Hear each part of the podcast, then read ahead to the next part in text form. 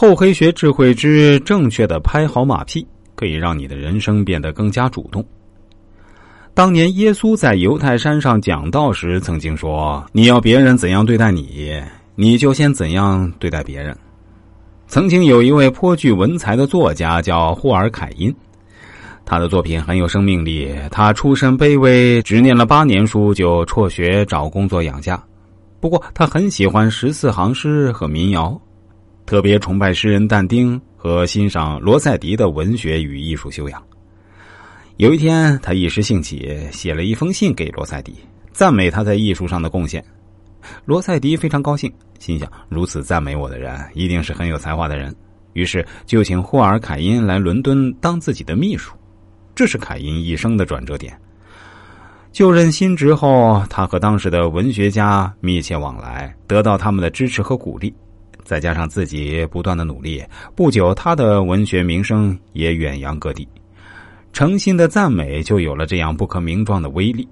所以说，凯因的马屁可以说是拍到点上了。在人与人的交往中，任何人都是喜欢被人拍马屁的，也喜欢自己拍自己的马屁。第一次世界大战结束时，德意志帝国惨败，德帝威廉二世顿时成为全世界都讨厌的人。连自己的国民也与他为敌。正当他准备亡命荷兰时，突然收到一位少年的来信，信中充满了一片稚子之情和赞美之词。信中大意说：“不管别人怎么评价您，我都永远爱您、尊敬您。”威廉二世看了这封信，异常感动，立刻回信给少年，希望能跟他见面。少年的母亲带着他去见威廉二世。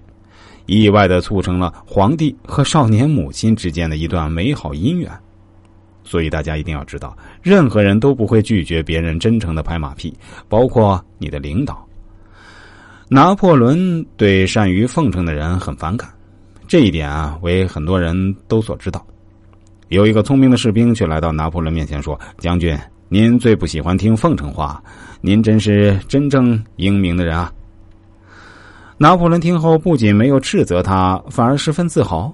其实这话本身就是在拍马屁，但拿破仑听起来仿佛也没有觉得哪儿不对劲。这位士兵对拿破仑的脾气秉性摸得很透，深知他讨厌奉承，但这位士兵又决定聪明的、准确的捕捉了拿破仑的这一性格特点。由此可见，拍马屁可以改善人与人之间的关系。实际上，世上没有人能对拍马屁无动于衷。只不过拍马屁技巧高低而已。大文豪萧伯纳曾经说过：“每次有人捧我，我就头痛，因为他们捧的还是远远不够啊。”可以这么说吧，高帽子人人都喜欢戴，可是马屁却并非人人都会拍。如何拍好马屁？厚黑学教主李宗武提出了八字真诀，即“逢人剪碎，欲获天钱”。这两句话什么意思？大家一定啊都想知道。下面我就给大家解释一下。假如你遇到一个人，你问他几岁，他回答说：“我今年已经五十岁了。”这时候你应该说：“哎呀，先生，你的面貌就像个三十几岁的人，最多不过四十岁，绝对不到五十岁。”他听了一定很喜欢，这就叫逢人减岁。